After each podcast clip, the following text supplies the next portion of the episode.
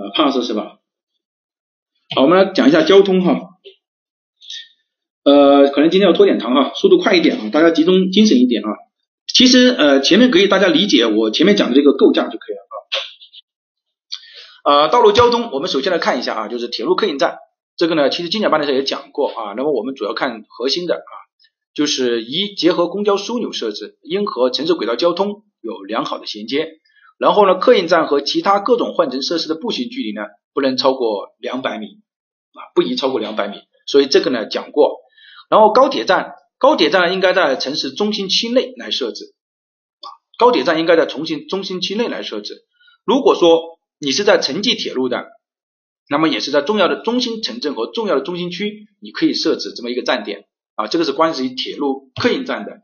然后公路这个客运站的，公路客运站呢，前面已经讲了，就是说呃，它应该布置在哪个地方啊，在原理啊，这个都讲了，对吧？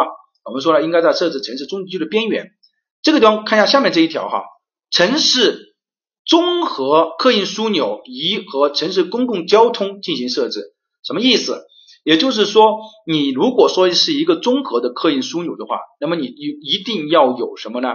要和这个公共交通枢纽进行设置啊。看一下我下面这句黄色的话，城市综合枢纽必须设置公共交通衔接设施，是必须，明白这个意思吧？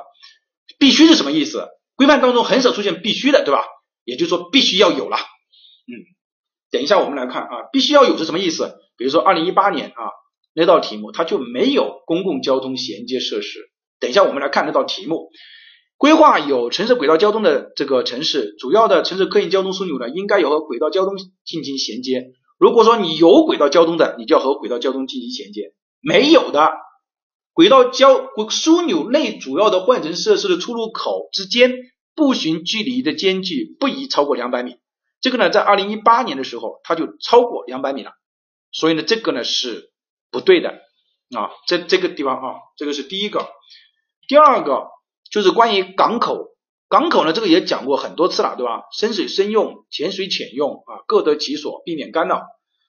这个地方呢，老师画了红色的线是在这个地方啊。石油作业区应在城市港区这个锚地以及重要桥梁的下游，并且不要占用生活岸线，对吧？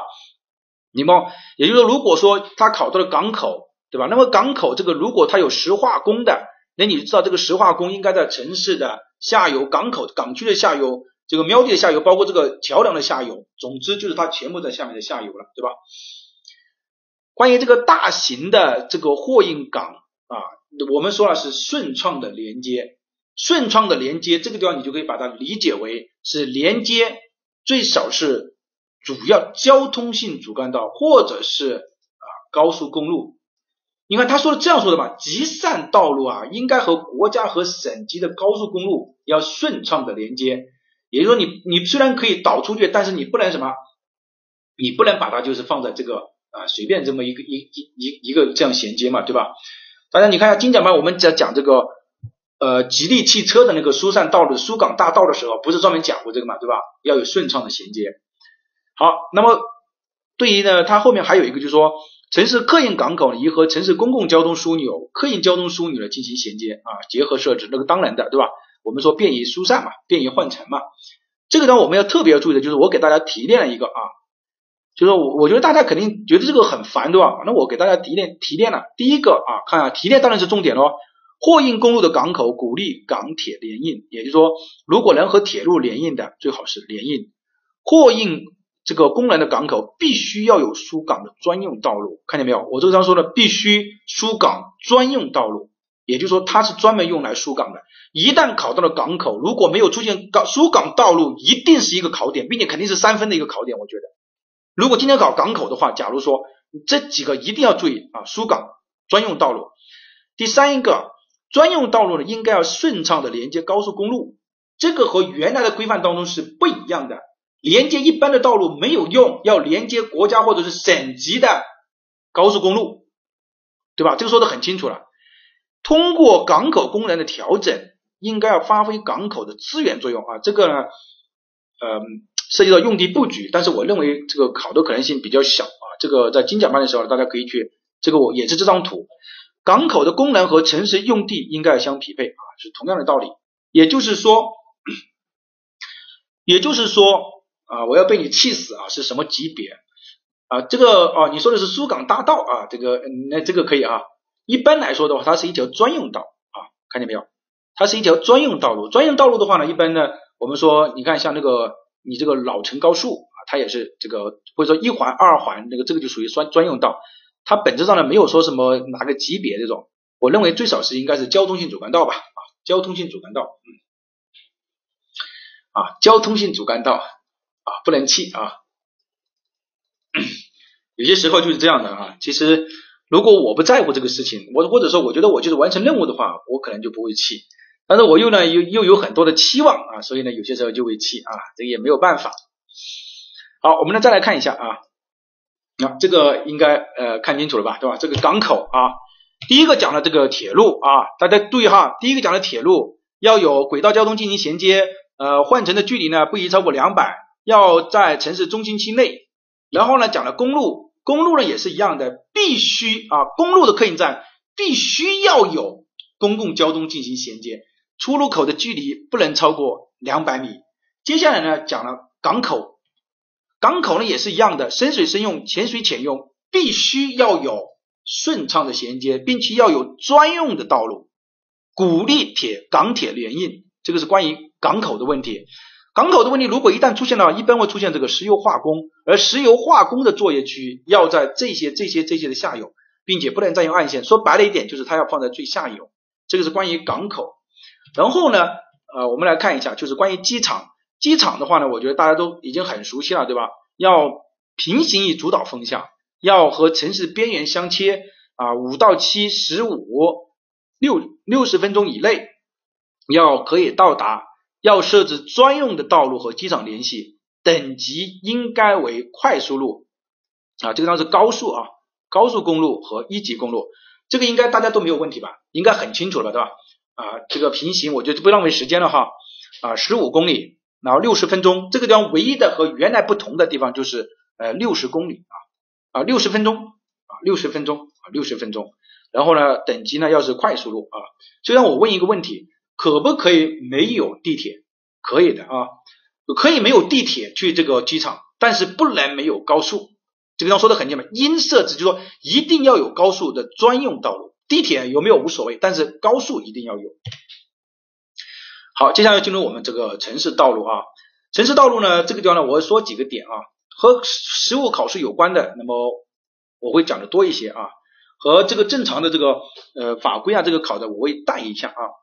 首先呢，我们要知道它现在的发展方式是两个，一个是绿色发展，一个是集约发展。这两个呢，就把这两个其实体现的就是一个啊，就是公共交通啊，就是公共交通的问题啊，公共交通啊，这两个其实就是一句话，公共交通。那么对于我们说的城市道路占地的面积的百分之十五到百分之二十五，这个原理当中、法规当中是一定会考的啊。然后呢，这个人机啊是十二平米。啊，人均啊，道路和交通设施十二平米啊，这个我们快速的过一下，也是一样的，看见没有？六十分钟啊，六十分钟。然后呢，关于这个是否要布置地铁，就说，比如说我们在最近这段时间啊，前几年啊，就是大量的大家都往这个发改委去申报这个，我要建地铁，我要建地铁，我要建轻轨，这个呢有很多去去申报，这种呢，现在后来国家呢就专门发了一个文件啊，就说。你要看啊，并不是说是你你你要建地铁就建地铁，你建地铁的话，因为你可能会亏损啊。那么最后呢，就给了这个啊，第一啊，第二，第三啊，第四，第五，这个呢就是我们这个城市综合交通体系规划标准当中的。假如说今年呢考试的考的，就是说某一个县呐，某某一个县的这个呃这个城市的布局啊，专这个他说呢，他申请呢就是啊，然后规划了一条什么轻轨。啊，或者规划了一条地铁轨道交通啊，怎么怎么样？你要知道，首先是你能不能规划地铁，人口三百万以下的不考虑啊。这个让我给大家进行了一个总结，五百万以上的要设置，就是鼓励你的设置地铁。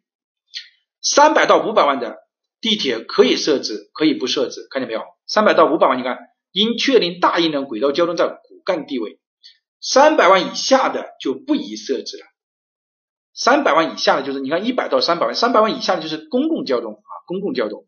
其实大家就记住一个点啊，三百万，如果人口三百万以下的，三百万以下的，那么可能你就不要去申报，甚至你申报的话，你这个城市轨道，它在命题的时候这样的命题，就是说啊，为了这个加快这个城市的建设呢，然后县人民政府呢就是啊规划了一条什么什么的地铁，然后呢对上述发展的这个。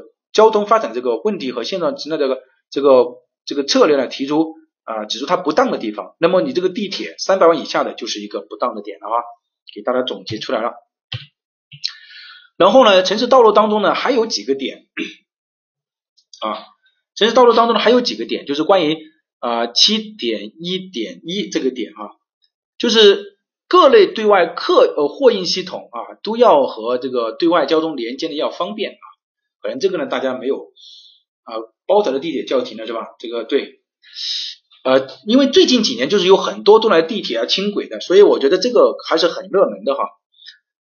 就是第一个是对外的客运啊，要和交对外的交通设施要联系啊。看我们看一下三第三条啊，啊，规划人口一百万及以上的重要的功能区、重要的交通计算点，以及规划人口在五十万到一百万的城市，应在十五分钟内到达高速快速路网啊，这么多地方叫停了是吧？那就可能今年会考这个点啊，大家要注意啊，因为它传达国家政策，重要的功能区、重要的集散点，也就是说所谓的就是中心区了啊，或者说是你这个轨道交通的集散点，十五分钟之内能够到达快速路网和高速路网，三十分钟能够到达铁路、公路枢纽，并且至少有一种方式。啊，六十分钟之内能够到达临近的机场啊，我这个地方再次提出来一下啊，就是六十分钟。好，我们直接看下面这两条哈，呃，七点一点三啊，对外交通啊，走廊或者场站因溢流有之相交的城市主干道等级以上的这个穿越，没让你记啊，我哪里让你记了呢？啊，这个冲其实每年都是这样啊，就是冲刺班的同学，就是我们其实。呃，还是略微的有有，因为可能没有全程跟下来哈，这个没有让你记啊，我如果说了让你记的，你就记就可以了哈，我只让你记六十分钟啊，六十分钟，呃，然后这个这个我我总结的啊，我们来看一下哈，就是前面说了这么多，其实你记住我总结的就可以了啊，十五分钟之内能上主干道和快速路，这个你应该知道吧？三十分钟之内啊，能够到达高铁站和公共汽车客运站。机场啊，一个小时到达。过境公路不能当成城市主干道，这个这个大家都应该知道对吧？过境公路不能当当进这个呃城市主干道嘛，对吧？然后呢，高速公路、高铁站呃这个和城市的这个要留出这个廊道，其实本质上就是这个，本质上就是这么一个一句话啊。所以他前面说了这么多，大家记住这个我总结的这个几个点就可以了。就比如包括前面，你就记住三百万人口就可以了，对吧？记住这个地方，十五分钟能上高速快速路啊，三十分钟能上高铁站，一个小时能到机场就可以了，这个应该很清楚了，对吧？好，我们再来看一下，呃，关于城市道路啊，我我讲到的点你注意就可以了。第一个也就是一样的，这个两百米啊，已经反复的出现了哈，我反复的出现了这个点，并且换乘的时间呢在十分钟以内，十分钟以内不重要，重要是指两百个两百米。前面已经也讲过两百米了啊，今天又讲了两百米啊，这是第一个。第二个就是关于城市轨道交通衔接的啊，这个呢，注意我画黄黄线的这几个啊，就是城市轨道交通站点和非机动车，也就是我们说的共享单车、摩拜单车、呃小黄车，小黄车的押金还没有退，对吧？那么你就要记住啊，在五十米范围之内就有这么一个，就是轨道交通和五十米范围之内就有一个。其实如这个点呢，在一九年的时候呢，已经考过了啊。一九年第四题那个轨道交通选址，他说这个地方有个公交站，然后呢这个地方有个公交首末站，那你就看一下城市轨道交通站点和公交首末站衔接的时候，站点出入口和首末站的换乘距离不宜大于一百米。大家记得去年那道一题吗？不是，它不是这样过来的嘛，对吧？这个公交，这个呃，这个轨道交通站点，然后在这个地方有个公交首末站嘛，对吧？哎，公交首末站呢，那么在这个地方就有问题了，对吧？公交首末站，所以呢，就是这个点，看见没有？好，那么其他的呢你就不要管哈，其他的你不要管。然后在冲刺班的时候啊，我会专门讲一个知识点啊。冲刺班的时候啊，不是押题啊，押题的时候我会专门讲一道啊，因为讲一道这个嗯道路交通的啊。好，我们再来看啊，就说这个这个是规范当中规定嘛，你就说你公交首末站看见没有？这个地方是和公交首末站，所以你就换乘距离不宜大于一百啊，公交首末站。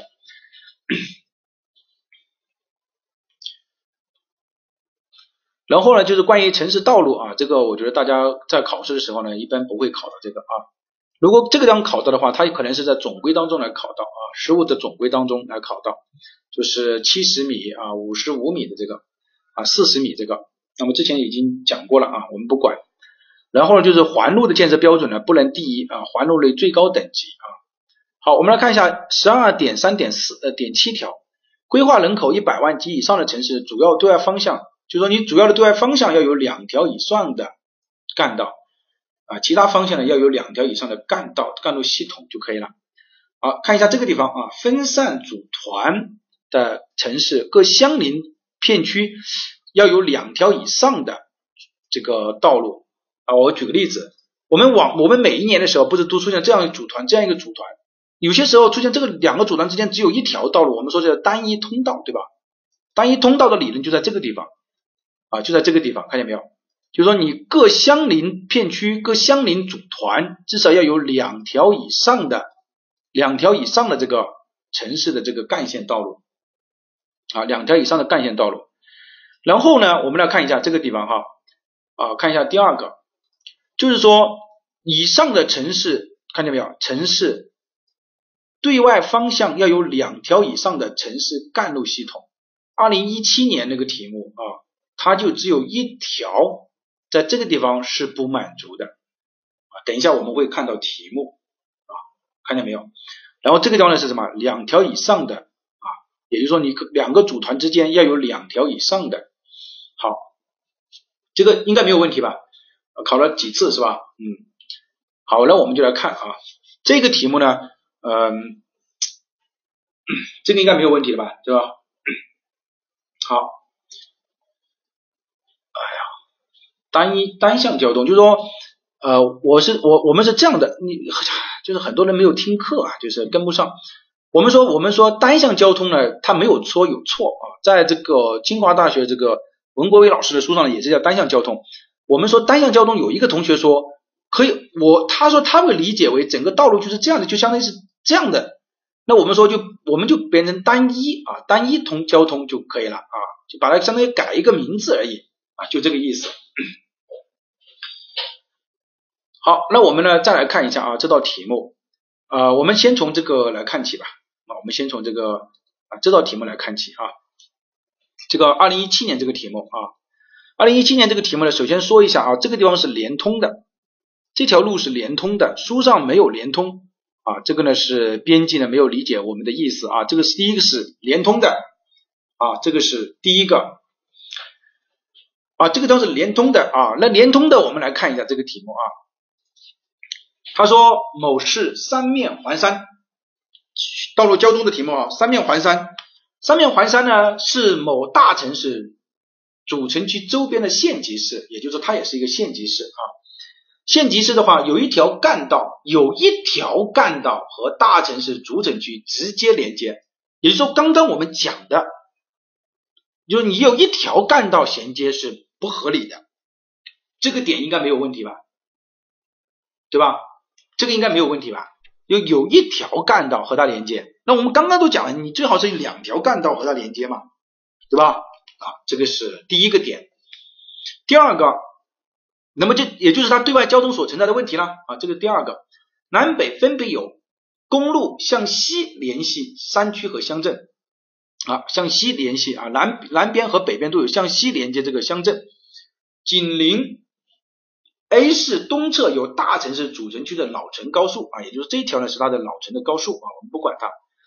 呃，然后呢，规划看见没有？从这里开始规划一条从大城市主城区进入 A 市的轨道交通客运线。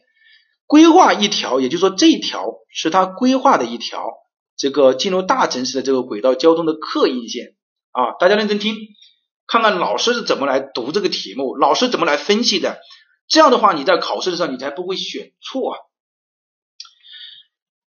贯穿 A 市的南北啊，确实是贯穿 A 市的南北啊。其实你但凡聪明一点啊，这个这个不是我说的啊，这个真的是命题老师说的。你但凡聪明一点啊，你都不会选错这个题目。线结合轨道交通站点为 A 市客运站枢纽选址，都告诉你了。欠结合轨道交通站点。为 A 市客运站交通选址，就是说你还要人家怎么说啊？一告诉你结合站点去选址就可以了嘛。好，这个是他第一个暗示啊，这是第一个暗示啊，听清楚。你看，他虽然说的很清楚啊，他是说结合轨道交通站点，那么首先你其实看一下你就发现这个选项是最好的。你先听我讲完啊。然后第二个，我们刚刚讲的关于枢纽之间，枢纽之间，我们说换乘的距离是不大于多少？不大于多少？不大于两百，对吧？好，轨道交通和站点的换乘是多少？我们刚刚讲的是多少？轨道交通和换乘的距离是多少？城市公共交通不同线路换乘是十分钟，对吧？好，我们再来看，好我们回到这道题目，回到这道题目啊，哎，在哪里？在这里哈。啊，我们这个是第一个啊，第一个线结合啊，好，我们来看一下读题啊。呃，他说简述 A 城市对外交通衔接所存在的问题啊，这个呢，我们刚刚已经讲了一条道路不对，然后呢，这个地方。连接公路，城市连接公路太多了，每一个都直接连接公路，不对吧？两个点，这个是关于对外交通的问题，也就是说，第它总共十分嘛，啊，十分。其实呢，这个呢就是啊四分的啊，这个是六分的，这四分就是两个点啊，这里两分，这里两分，四分。为什么老师知道这么清楚呢？啊，因为这个题目人家说的很清楚啊，这两分两分四分。啊，下面六分啊，请在甲、乙、丙三个中选择最佳的客运交通枢纽。我们说客运交通枢纽是在什么地方？你先告诉我，是在中心区的中心区的什么边缘？选谁？啊，选中心区的边缘的话呢，首先呢选乙啊，选乙这个没有问题。第二个。现结合轨道交通枢纽站点进行选址，选谁？有人说老师都可以，你要看一下谁结合的最好。这个甲就结合的不好嘛，甲就结合的不好啊，对吧？甲就结合的不好。你看我们说一一般就是公交一下来就进入地铁站点，你拖着行李箱就过去了，这个是最好的，所以也是嫌疑，对吧？是没有问题吧？这个应该没有问题吧？啊，没有问题。第三一个，它既然是客运交通，谁出城最方便？告诉我，因为这里不是规划了一条大城市的主，这条大城市的直接的连接吗？谁最方便？也是以最方便，每一个两分，总共十分，这个就是当年阅卷的分数，就这样的。啊，中心区边缘是啥意思啊？这个问题不回答了啊。这个问题还在问啊！不要问了啊！问的我我控制不住啊！啊，中心区的边缘嘛，就是说，你看嘛，这个是吧？这个就在中心区的边缘了嘛。这个应该没有问题了吧？啊，这个没有，这个这个点，这个应该是没有问题的是吧？应该没有问题啊。好，每一个我其实上都跟你说的很清楚了哈，应该没有问题啊。甲乙都是在中心区的边缘，这个我觉得三个要素综合起来看，就你就是啊，你觉得这个也是一个中心区，这个也是一个中，你说谁的服务半径，谁的服务更好嘛？谁出城更快嘛？你要综合来看一下，你看一下这个，我觉得这个题目是没有问题的，对吧？这个一点问题都没有，对吧？好，我们再来看啊，好，我们来看看这个题目啊，也是一样的。他说某建制镇啊，地理位置优越，那我们来看，呃，对外交通便利啊，距离呢城市呢省城呢是八十啊八十公里，距离县城呢是五十公里，距离邻市呢是二十公里。首先我问第一个问题。如果从这三个距离来看的话，主要的客运、主要客流方向是谁？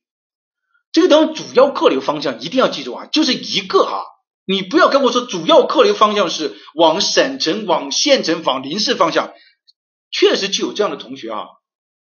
这个你这个是玩玩阴的了，就是你你玩这个玩损招了，你相当于是这个不可以这样作答，对吧？主要客流方向只有一个邻市。第二个，我想问你，我们除了距离之外，我们还要看谁方便，谁最方便？谁是高速公路？你告诉我，谁是高速公路呢？啊，它是高速公路啊，也是往临市，也是往临市方向最好。所以呢，这个地方呢就两个点了。第一个，从距离上来判断的话，啊，临市，就说首先。而该客运的主要客流方向呢为往临市方向，然后你就说理由了啊，理由是什么？对吧？理由，那么你就答第一个啊，距离比较近啊，这个第二个呢，交通呢比较便捷，这个就是关于你第一个点的，基本上就在这个地方。好，这个应该没有问题吧？好，这个第二个，他说正义县道人口呢两万人。啊，镇区呢一点五万，规划到二零三零年，镇区人口达三点五万，镇区人口二点三万。为啥不是省城？省城第一是距离比较远，第二它不是高速嘛？就是你你现在设身处地的想一下，你是一个镇，对吧？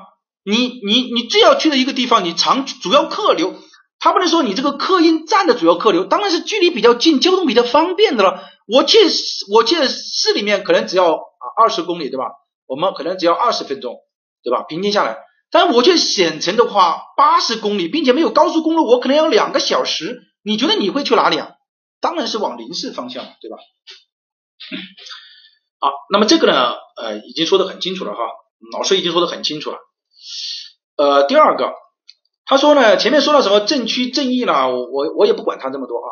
他说，该镇啊有一个四级的这个客运站，目前呢日输送旅客呢是五百人，占地呢是零点五公顷，然后位于这个老城镇的，位于这个老城区的中心地区啊，周围为商业啊，外围呢是居住。其实我想问一下大家，有一个同学呢，那我就问你了，这个公这个客运站是布置在什么地方？告诉我，客运站是布置在什么地方的？哎，你不要看这个题目，你告诉我老师是怎么教你？客运站布置在什么地方？你先告诉我。对，对了嘛，我们说了这么多遍，然后你看，对呀，边缘呢，它不是非常的 nice 嘛，它没有问题。你你看这个它没有问题对吧？然后周边为商业，周边为居住，我更好服务啊，用地啊，本来我就是，难道我还要布置到工业区去吗？在二零一二年那个选址，就是因为它布置在工业区，所以没有选择站址一啊。这个二零一二零一四年这个它是布置在商业和居住啊。好，我们现在看下面这个，你将现状客运站进行搬迁啊，理由是什么呢？理由是他说该公路客运站用地紧张，秩序混乱，影响镇的形象。然后预测到二零二零年日发送旅客一千人，拟站新址呢，如中写如下图 B 啊。规划了仍为四级站，其实你读到这个地方的时候，你就你就心里就应该要发毛啊！没有啊，有人说老师这个题目他是考的日送旅客，根本不是考的日送旅客，他考的是什么呢？站的问题。好，我们来看一下下面这个题目啊。第一个客流站应该没有问题了吧？我不说说服大家了吧，应该说是说服大家哈啊，说服大家不能写睡觉的睡哈啊，说服大家。就这个应该没有争议了吧？很多同学的争议啊，这个是第一个。第二个说的很好哈，其实他这个地方他已经告诉你了，他还是四级站，还是四级站。第一个分析该客运站的主要客流方向，我们刚刚分析了。该公路客运站搬迁理由是否充分啊？这个我在上节课我已经讲过了，对吧？我就问了，那你这个搬迁理由充不充分？他说你觉得呢？我说搬迁理由不充分。他说对了嘛，如果搬迁理由充分的话，我还要你作答吗？这个原话我真的是就是这样对白，就这么直白。如果搬迁理由充分，我还要你作答吗？因为他已经说了，理由就是这个嘛。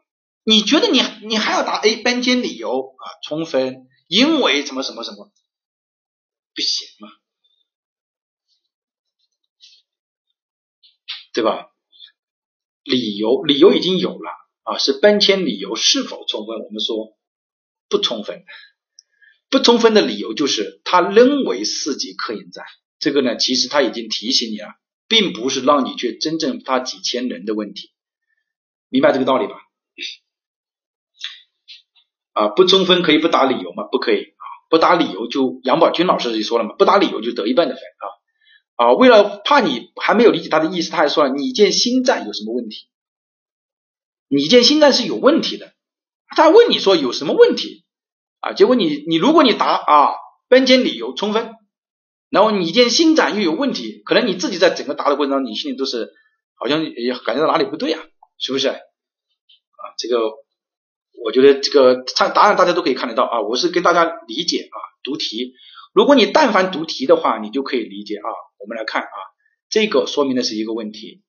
然后呢，其实前面他说的是说这个这个是说他的服务的问题，而恰恰就是证明他的服务不好的问题啊。他的服务区，我们说这个就表示他的服务好，他的服务比较就近，说明他的服务不就近。搬迁理由。我们说，其实这个和和当年的二零一四年的时候呢，就是正是大拆大建的时候，就大家都形象工程、面子工程出来了，所以呢，这个呢，其实考虑就是形象工程和面子工程的问题，就告诉你不要就因为形象工程和面子工程就搞这些东西，对吧？然后呢，就告诉你啊存在的问题啊。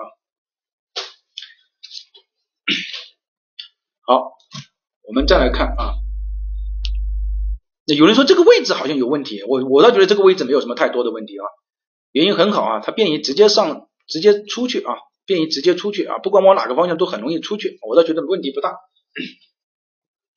好，我们再往再往下看一下啊，我们来看一下二零一三年的啊，二零一三年的这个选址啊，其实这个题目相对来说还是简单一些啊啊，某省会城市城市市郊铁路的小镇啊，规划人口五点五，省会总城市确定了三个货运站场的即位于该镇，年货运吞吐量呢一百万吨啊。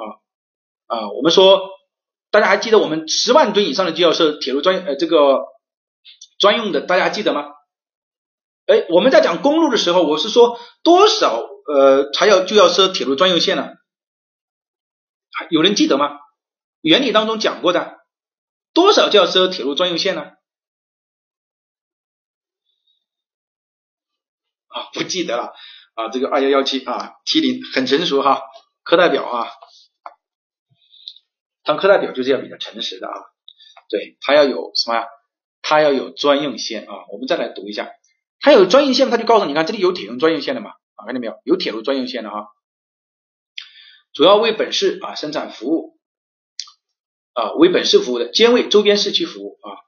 落为落实上位规划，解决好镇的对外交通，市政府责成有关部门专题研究铁路货运站场的对外交通组织和。镇的公共客运站的选址啊，其实你但凡读了这个题目啊，其实你就很容易知道啊，都已经告诉你了是啊，铁路铁路专用货运场呢是对外的这个，而这个镇的公共客运站呢，本质上就是对内的一个选址的问题。好，我们再来看，有关部门提分别提出了 A、B 两个货运通道显线和甲、乙两个客运站，其中显线呢 A 呢利用了现有的国道。B 呢，显线 B 呢为新建道路。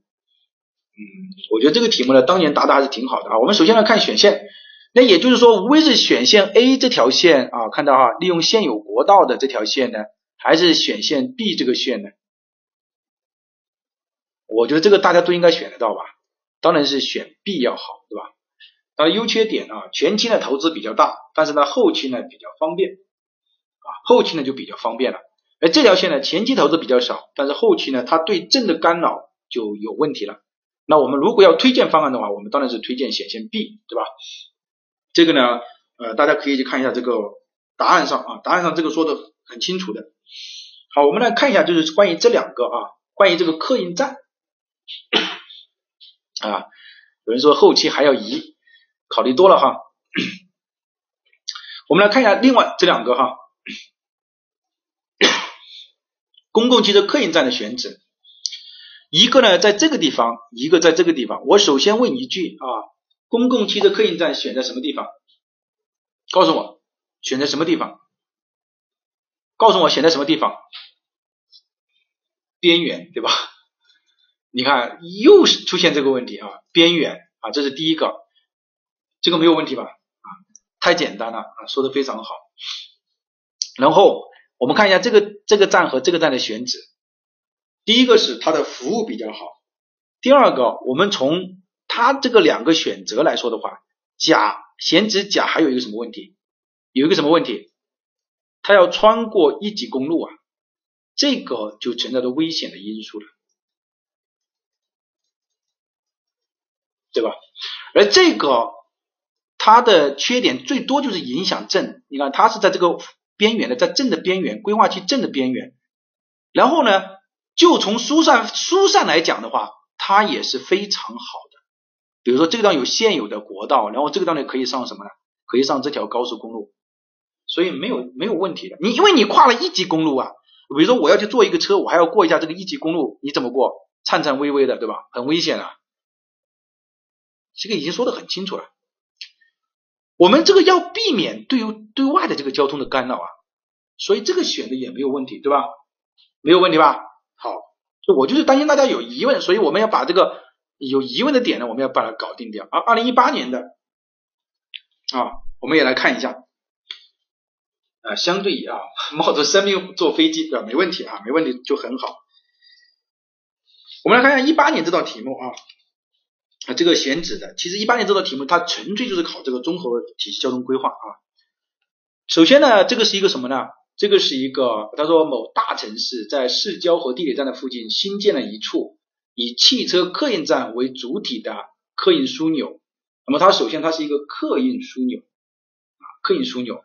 客运站呢用地呢临城市主干道，主要承担的是长途和城乡客运啊，长途和城乡客运。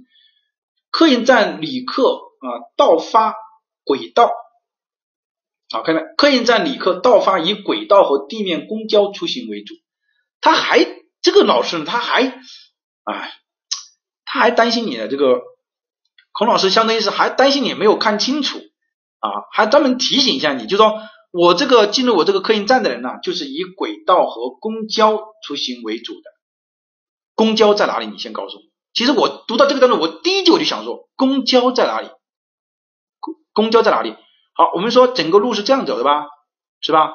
请问你公交在哪里？就是我到站的到发的公交在哪里？没有，没有的。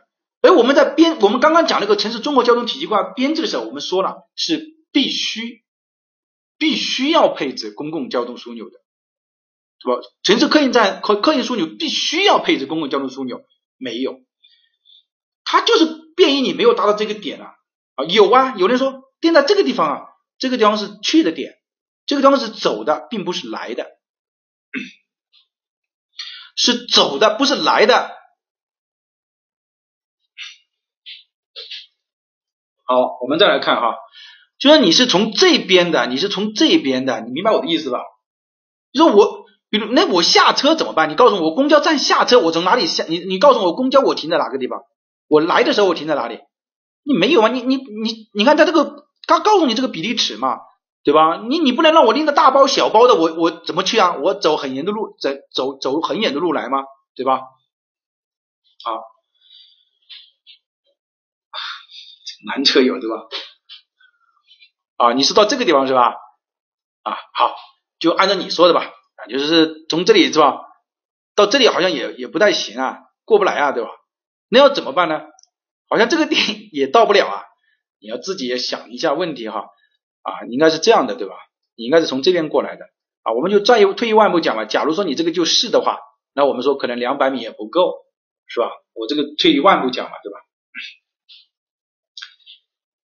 啊，这个这个说说我说清楚了没有？就是说你退一万步讲吧，就是我们不要去抠题目了。如果和老师这样杠，你和出题老师去杠，可能你就很有问题了。呃，我我们说就算是你这个两百米，可能也有问题的，对吧？这个是不方便嘛，换乘不方便啊。啊，我们过过啊啊，就是他说的这个啊，到发和地面啊出行，枢纽呢要求配置公交站停靠站啊。其实他还说了一句啊，我觉得孔老师还是可以啊，出租车啊。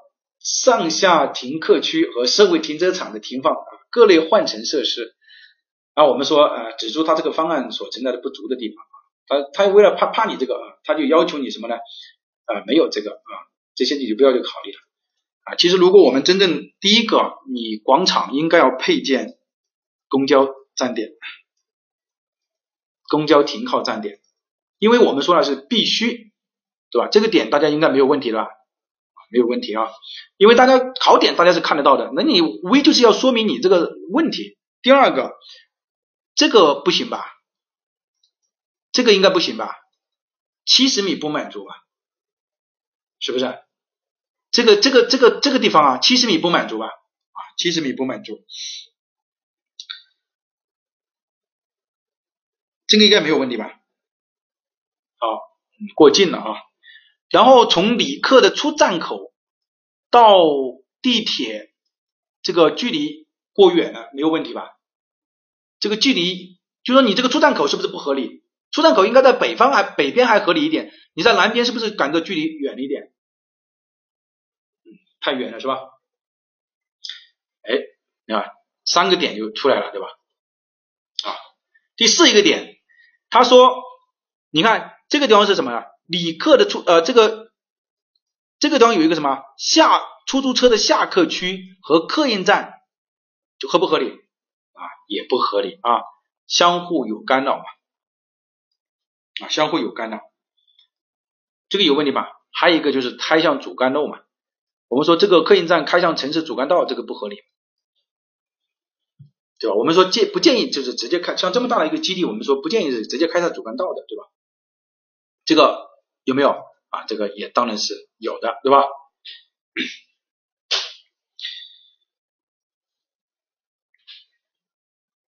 嗯，站前广场是不是不能设置路口啊？在这个地方，对吧？啊，社会停车场的这个路口，嗯，你可以把它搭上去吧？啊，就是说这个地方。啊，你把它搭上去啊，就是我们说社会车辆的出入口啊，不应该设置在站前广场，因为站前广场大家都从这里出来，那你怎么呢？这个地方就人流量、交通量就很大的，结果你所有的车都在这里进进出出，那当然是不合理的，对吧？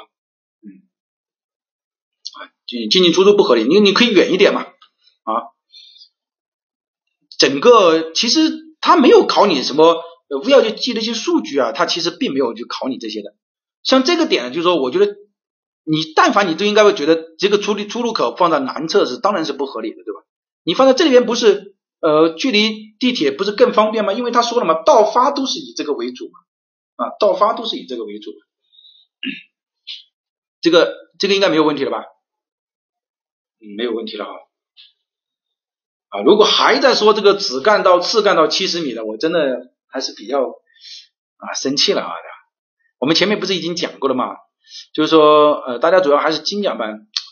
我们说，我们有有一些地方，它实在没有办法规定你次干道啊。如果如果次干道七十米不能开的话，那么就有一些问题就解决不了。我们举个例子啊，比如说他要求你是一百五到三百，对吧？那如果碰见一百五的这种情况下，那就他就没有办法了，对吧？那我们说规范当中只对主干道进行了一个完整的约束，并且它这个地方就是距离主干道七十米，这个不够啊，对吧？是不是？嗯。好，这个没有问题了吧？啊，这个说辅助用房的这个不要去管它啊，不辅助用房不是考点啊，这个可以明确说，因为它这是是一道道路交通的一个一个问题哈，和你辅助用房没什么关系，连公交站都没有啊，所以就不要去管它啊，连公交站都没有，这个地方就是考这个十分的题目哈，十分的题目啊，就是五个点啊，十分的题目就是五个点，所以这些都不是的啊。那如果你说他没有考虑的话，他这个地方已经考虑了轨道交通、港湾式啊，他这个肯如你看他根本就不会让你去考这种点嘛，对吧？他他你又不是他如果没有考虑到前部前程不会考虑，他你看他这个地方明显就考虑了，所以这个不是的，这个没什么好好好纠结的哈。啊，不是七十米是八十米吧？我们刚刚才讲的啊，我们刚刚才讲的七十米啊，我一口喷鲜血要喷在这个电脑前面了，嗯，pass 哈。啊，pass 呢，我们就结束了哈，今天的课程。好，我给大家总结一下，还是给大家总结一下，我觉得这个还是比较重要啊。好，大家记住啊，我总结一下，呃，总结一下两个点啊。第一个啊，拖堂了是吧？啊，五分钟总结完，居住区的平息，首首先记住啊，居住区的平息，首先记住是什么？记住是什么？加油站，铁三项。中学、小学、幼儿园，消防地面停车，地面停车，地面停车当然会带来一系列的问题了，就是出入口间距够不够，出入口是否过多，停车位是否够，这就四个了。消防啊，消防日照就是六个了，再加上一个点指标，基本上所有的点不会逃脱在这个当中啊，这个不说百分之百。百分之八十五点在里面。对于 选址这个题目，我希望你要机灵一点，认真的读题目。我我今天讲这个这几道题目，大家你会发现，只要涉及到选址的话，其实本质上老师呢已经是就是已经告诉你了要怎么答了，真的真的是这种，不骗你。你去做几道题目，你就发现，比如像二零一一年的题目就告诉你了啊，从哪几个方面去作答。二零一四年的也是，啊二零一三年那个选址医院选址，他也告诉你了，哎，怎么问题？二零一七年的也是一样的。当然，前提是你对规范还是要有点熟悉，但最少你不会答错吧？最少你不应该答错，写哪一个选址，写哪一个答错，你至少不应该答错吧？啊，好。啊，我我已经倾囊相授了哈，倾囊相授啊，嗯，我我把我知道的我都告诉给你了，唯一不知道的就是说可能你信息比我要略微的要差一点，这个没有办法啊，呃，我们冲刺我们押题的时候呢，我们还会给大家讲一个啊，这个我们留到啊留到一个，我们好好的来讲一下后面啊，好，今天呢我们就讲到这个地方啊，呃，今天是九一八啊，勿忘国耻啊，这个。五倍自强啊啊！我我以前小的时候我就在想这个五倍，因为这个每一年都会发一次五倍自强到底是哪一倍啊？这个当然我也知道五是我了，对吧？当我很小的时候，我觉得我还小，然后呢，当我读书的时候，我觉得我还在读书，然后其实对于现在来说的话呢，五倍自强其实就是我们。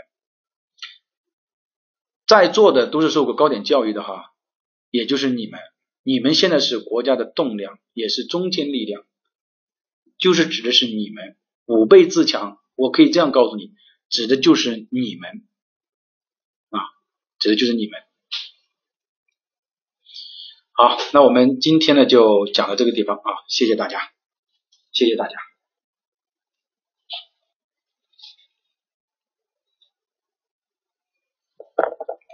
啊，对于当代来说的话，五倍自强指的就是你们正当年啊国家的栋梁啊。就是我们现在说的，就是指的是你们啊。好，呃，再见哈，再见。